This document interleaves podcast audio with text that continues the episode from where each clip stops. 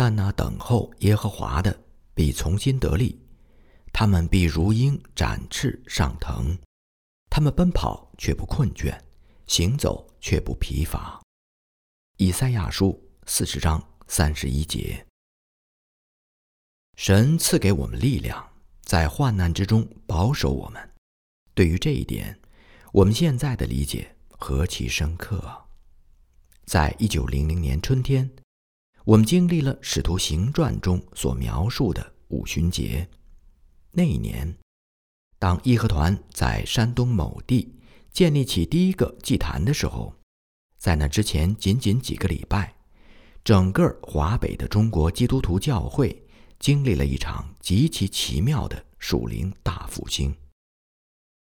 一九零零年二月中下旬，在北京的美国卫理公会的教会和学校，首先经历了圣灵的感动和激励。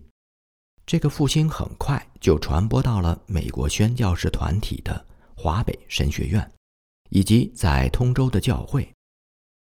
这个属灵复兴很快又进一步传播到了美国传教士团体在北京的各个教会，以及长老教会、伦敦传教士团体在北京建立的各个教会，同时也很快地传播到了保定、天津以及周边地区的众教会。到一九零零年三四月份的时候。这个属灵的大复兴已经遍及了华北地区的众教会。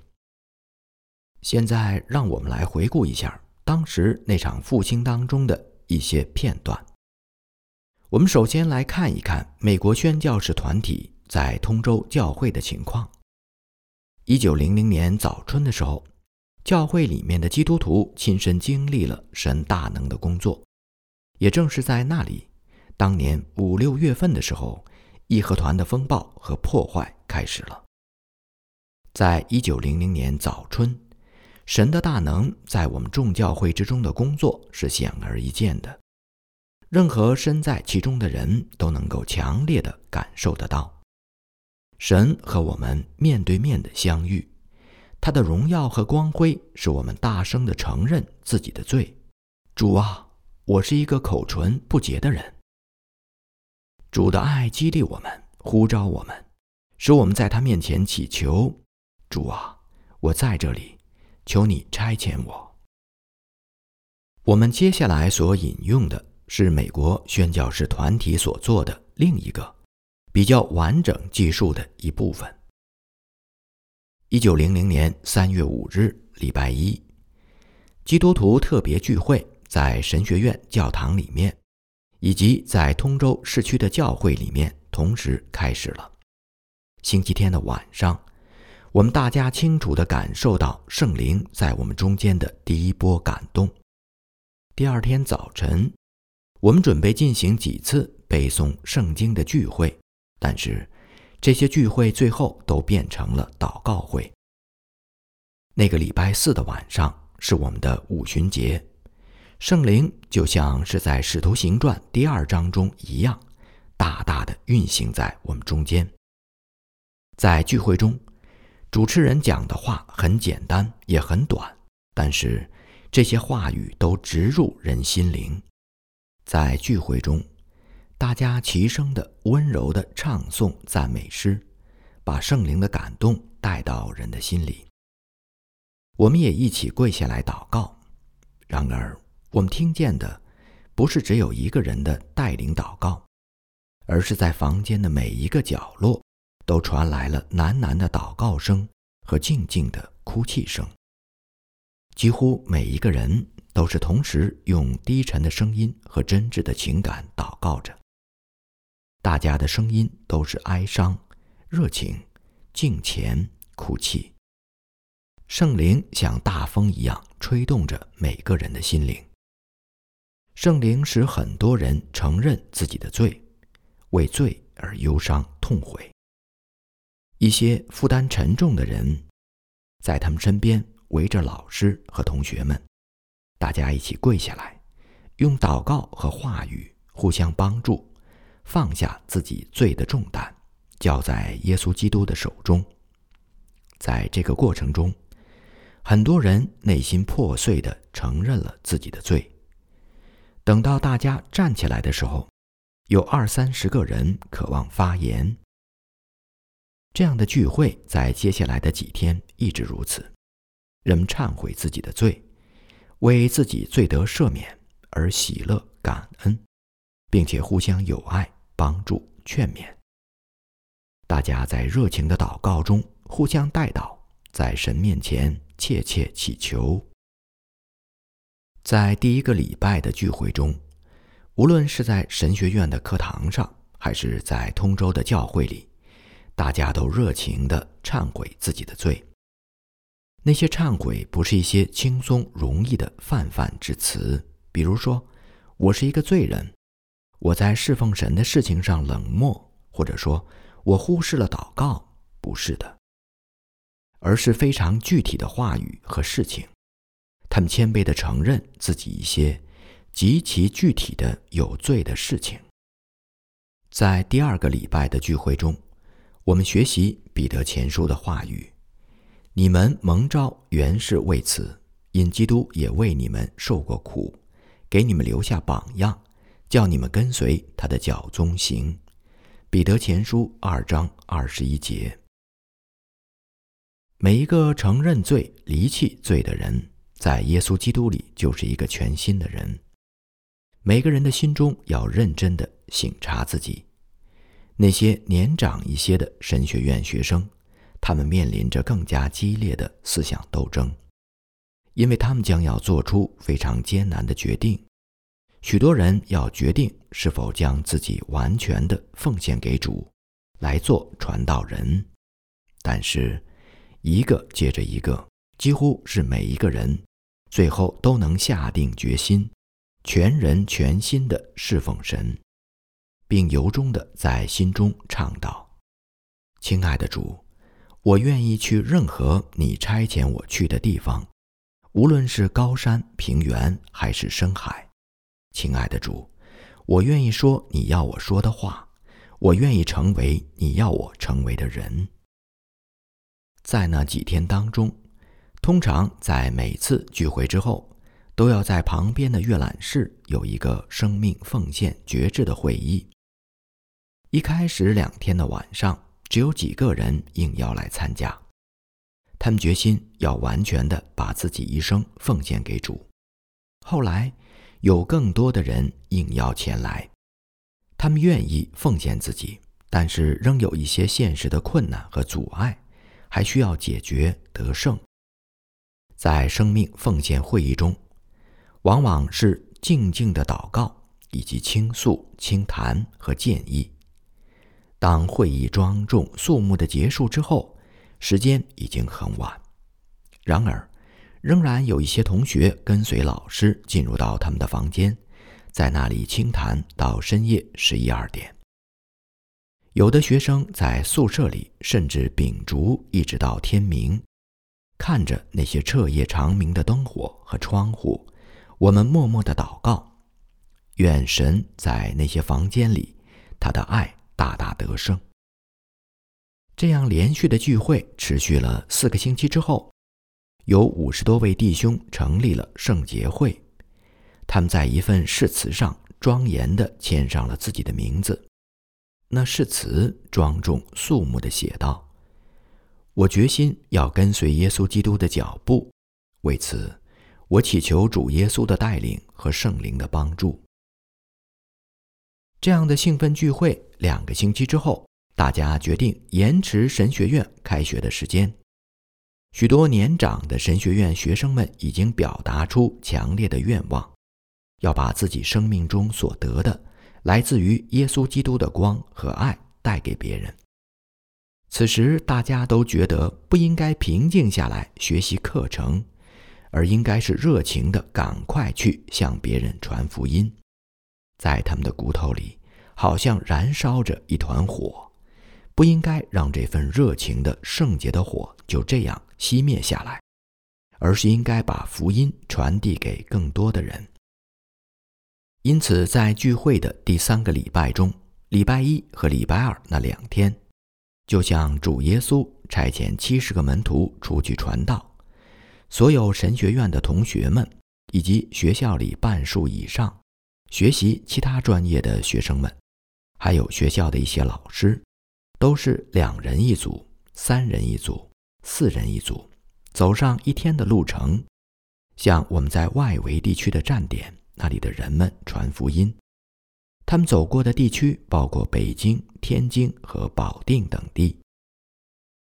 到了第四个礼拜的礼拜一。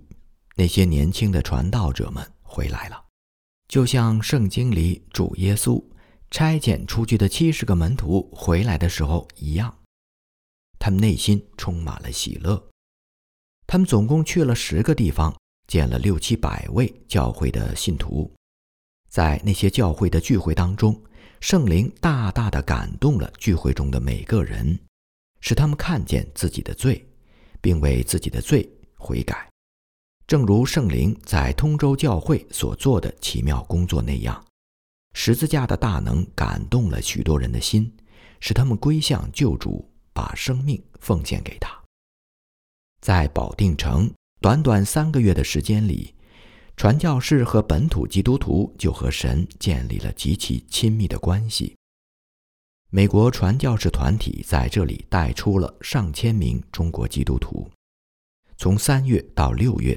这三个月的时间当中，有超过半数的人得着了圣灵的感动，看见了那位救主的荣耀。对于很多愿意跟随耶稣基督脚步的人来说，跟随耶稣基督就是意味着和他同受苦难，甚至舍弃性命，并与他同得荣耀。有一位外地来的传教士夫妇，他们来到通州教会。刚好看见那五十多位弟兄在誓词上签字，他们说：“跟随耶稣基督的脚步，并与他同受苦难，这只是暂时的；而在那之后，将要是永远的回家的喜乐、幸福和荣耀。”这位宣教士所说的话，无意当中成为一个很快就要实现的预言。下面的记述是来自于北京城内长老会教会传教士的讲述。大约是三月中旬的时候，保定城长老会教会的传教士沃尔特牧师接受了通州传教士团体的邀请，到那里去帮助他们，在通州举行的兴奋聚会中，带领基督徒们更多的认识耶稣。在那里。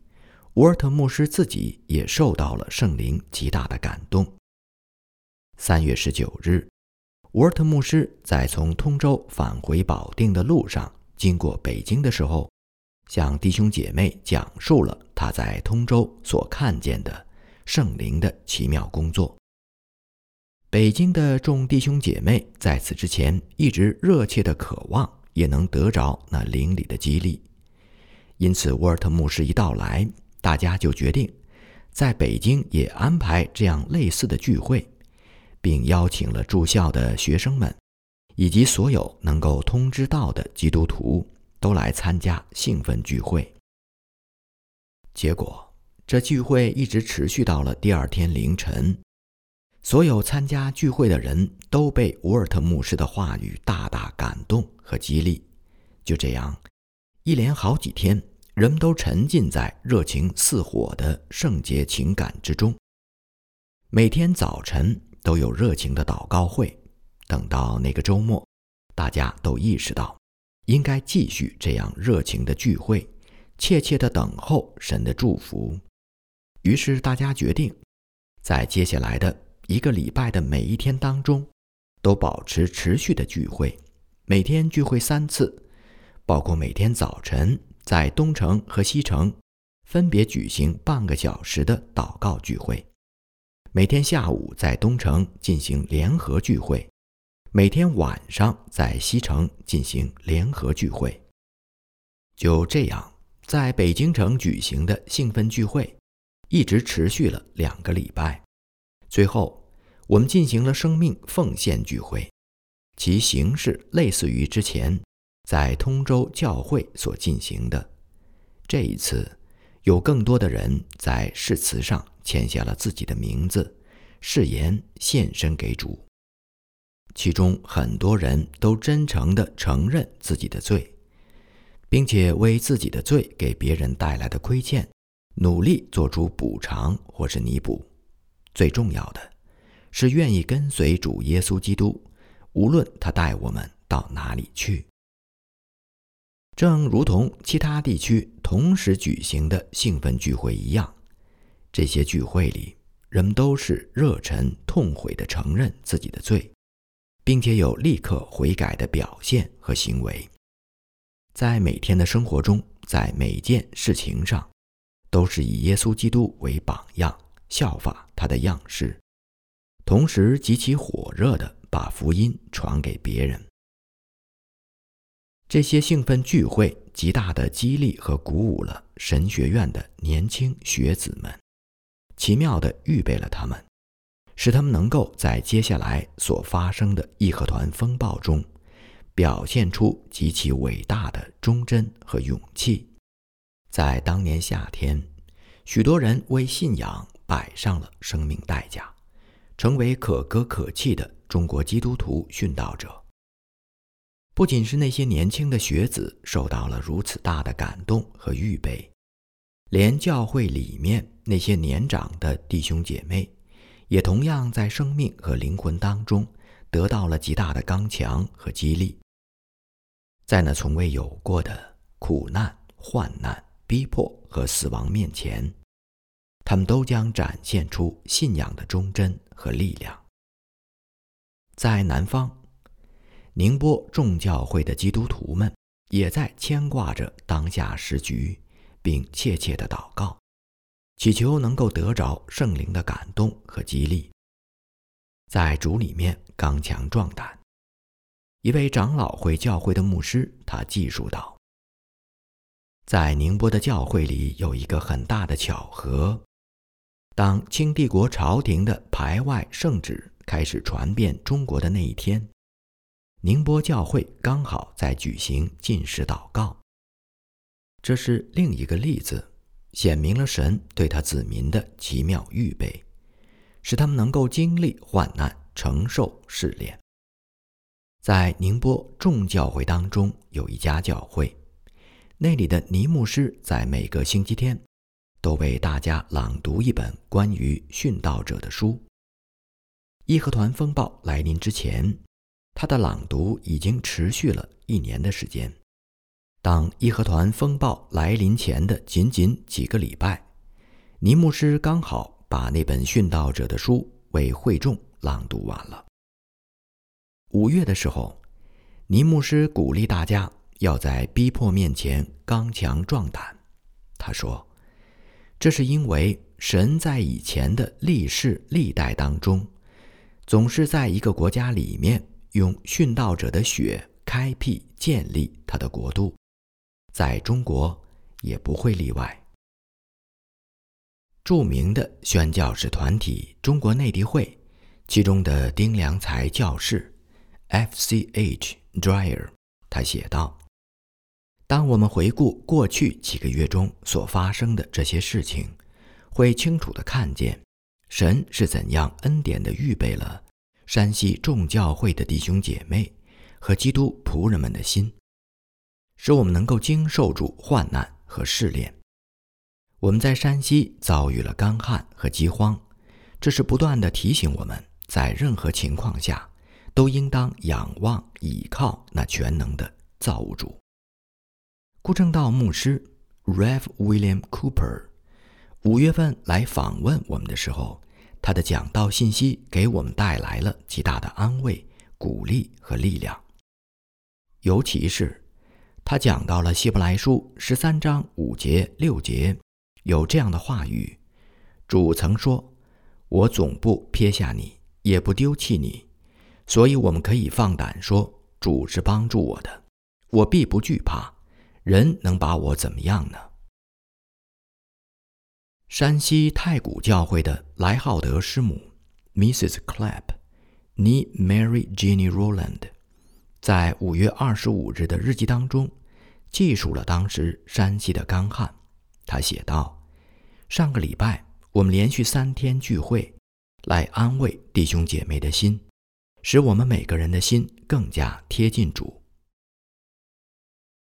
内地会每年在山西太原都召开一次工作例会，宣教士和童工们一起讨论福音工作。一九零零年二月二十五日，参加会议的顾姑娘，Edith Anna Coombs，在当天的笔记当中记述道。一九零零年的会议是令人极其难忘的。会议的主旨是什么呢？主旨就是耶稣基督是我们所需要的一切。我们心灵的眼睛应当注目在他的身上，我们应当在他里面得着安息和安慰。他是我们的全部。后来参加那次会议的许多人都在当年夏天为主殉道了。然而。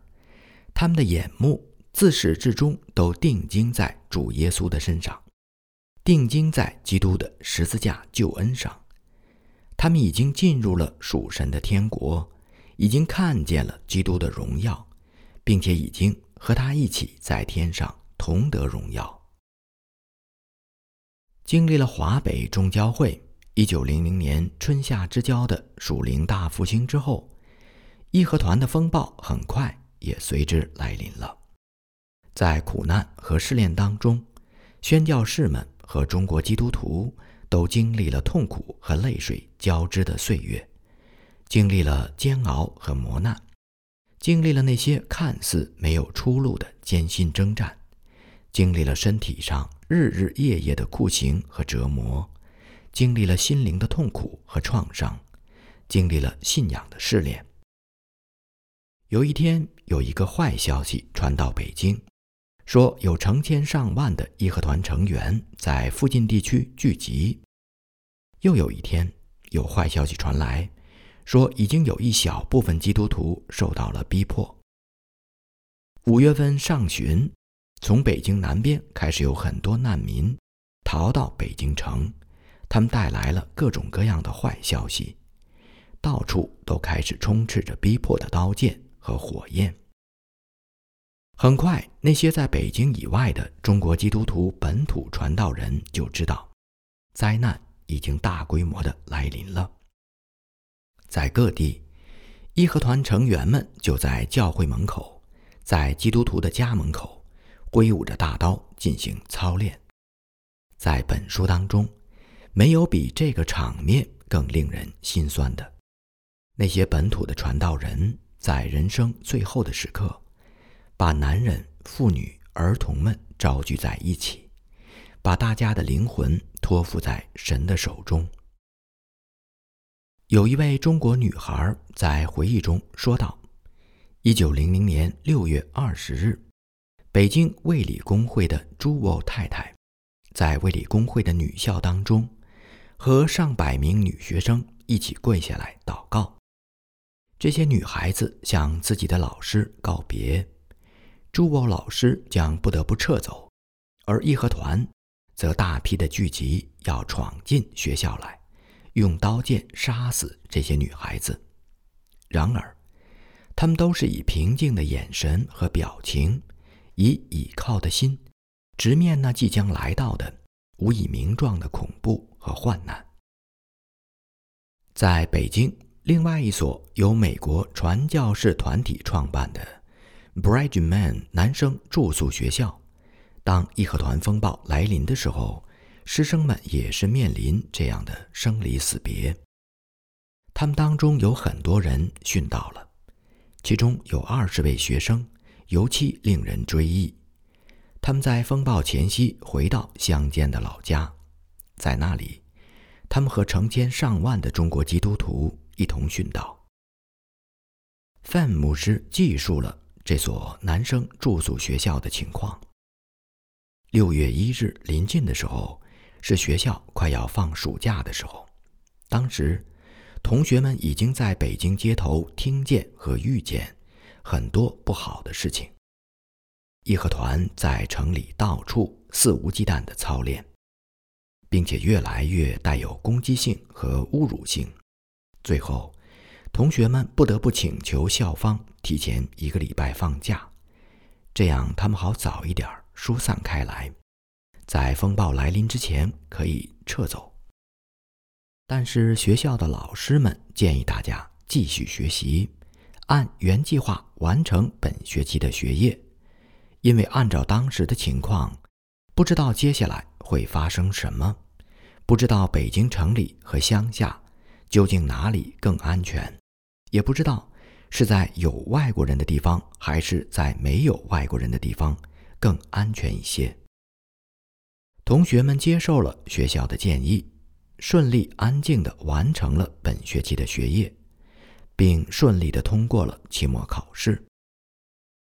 六月六日，四十名同学准备放假离开北京。后来，其中的十五位在当年夏天殉难了。但是，据我们所知，这四十位同学当中，没有一个人为了苟且偷生而在威逼面前放弃自己的信仰。当他们准备离开学校放假回家的时候，临行前，他们的老师对大家说：“同学们，我们不知道这个夏天等待我们的是什么，我们面临的是极大的危险和威胁。然而，我们的主一定会在这患难当中拯救我们。你们在这里学到了数学和科学，但是比数学和科学更重要的。”是你们在这里听到了耶稣基督的福音，你们每天都听着福音，也差不多每一个人都接受了这福音。你们中间的大多数人也下定决心，要跟随耶稣基督，效法他的样式。我们面前有一个职分，就是我们应当信守自己的真理，哪怕是付上一切代价。同学们听罢，都表示他们将信守真理。后来，他们果然也都是如此去做的。一九零零年六月的第一个礼拜天，是通州教会在义和团风暴来临之前的最后一个礼拜天。在那之后，通州教会就被义和团焚毁了。这六月的第一个礼拜天当中。基督徒们聚集在那里敬拜上帝，没有什么比那个场面更能够显明灾难来临之前，中国基督徒面对可怕的时局，却凭着信心战胜了恐惧。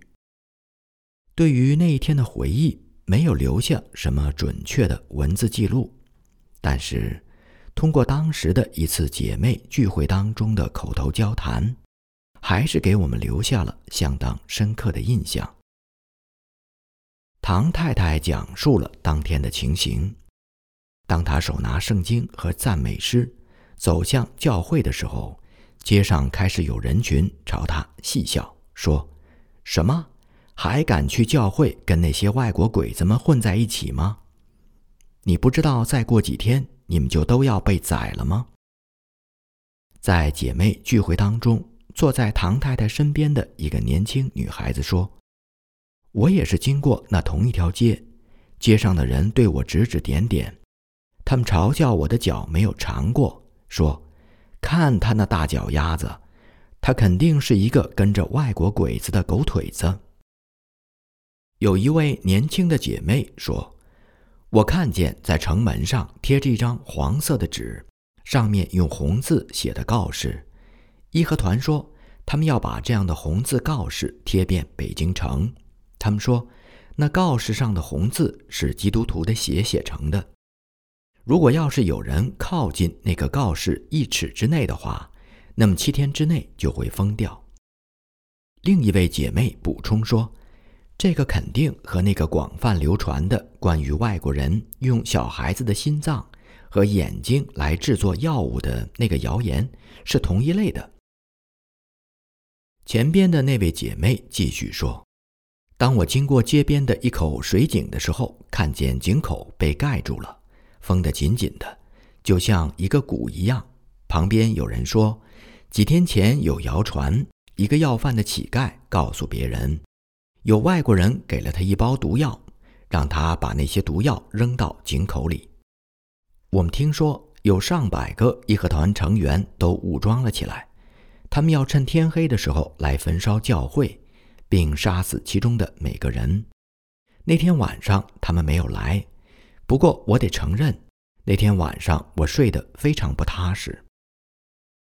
姐妹聚会中的另一位姐妹起来说：“西城的井口也都是这样被封起来了，只有少数人才有权利打井里的水。”有一个宣教士太太告诉我，上个礼拜天她在那间教会主持聚会的时候，有一个妇女进来，问她说。外国人是不是在井里面下了毒？那位宣教士太太平静微笑地回答说：“如果我们要是下了毒，你认为我还敢在这里在你们中间主持聚会吗？在过去的那么多年当中，我们不是一直在你们生病的时候送给你们医药吗？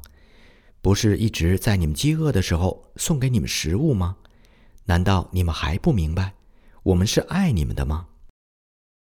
那位妇女听罢，回答说：“是的，当然了。但是他们有人也说，基督徒不怕喝井里的毒水，因为外国人把解药给了那些基督徒。”另外一位姊妹说：“我还听说有谣传，有人使用外国人的煤油来点灯，结果要是有人坐在那个煤油灯的旁边，只要过几分钟，眼珠子就会掉出来。”一位面容焦虑的妇女说：“我觉得这些谣传一点都不是在开玩笑。几天前，当有一个传教士太太在一条繁忙的大马路上走路的时候，有一大群人把她截住了，然后在她面前表演了一个哑剧，就是把一个人砍头的场面。你们听说在南边四十里的地方有两个英国传教士？”被杀害的事情了吗？我觉得我们的传教士们应该赶快到一个安全的地方去隐藏起来。另一位姐妹说：“如果这些传教士走了，那我们该怎么办呢？”一位站在门口的姐妹说：“这些传教士如果留在这里，就是白白的送死。就算是最坏的事情真的发生了。”而我们也都逃到了安全的地方躲藏起来。可是，我们几个人再加上三四个传教士，又能抵抗得了多长时间呢？依我来看，最好的办法是大家分散开来，暂时躲到山里或是村子里去，在那里没有人知道我们是基督徒。一个同伴说：“我听说我们教会的执事李先生说。”不管发生什么事，他都不会逃走，他就准备待在家里，像平时一样。这时，一位年轻的母亲声音有点颤抖，说：“我不怕死，只要他们能把我快点杀死。我害怕的是羞辱和折磨，还有我的孩子。”另一位年纪大一些的母亲说：“这几个礼拜以来，我的心里都充满了忧伤和焦虑。”我已经事先准备好了一些衣物，要是情况不好，就准备逃走。但现在我的心情非常平静，不管是死是生，我都要倚靠耶稣。一九零零年整个上半年，在通州教会所经历的属灵兴奋聚会当中，在一个礼拜接着一个礼拜的连续祷告聚会当中。中国基督徒看见了那从天上来的异象，他们得着了力量和平安，这使他们能够面对即将到来的逼迫和患难，使他们能够信守真理，在主的面前谨守忠贞的爱。在本书接下来的内容当中，我们将看见神垂听他们的祷告，赐下圣灵的感动和力量，使他们经历。显示出生死不渝的真情，并非是所有人都能够在患难当中对神忠贞不渝。在通州教会的两百五十名会友当中，最后有三个人在家里竖起了偶像，以躲避屠杀。然而，感谢神，有那么多的人不但不畏惧逼迫和死亡。而且，即使在家人和邻居们苦苦劝说之下，仍然毫不动摇，恒心忍耐，如同看见那不能看见的主。神的儿子走向那征战之地，将要得到那君王的冠冕，他的宝血流淌，谁愿意跟随他？谁愿意饮他的苦杯？虽然伤痛，却是得胜。谁愿意用忍耐的心背上十字架？谁愿意跟随他？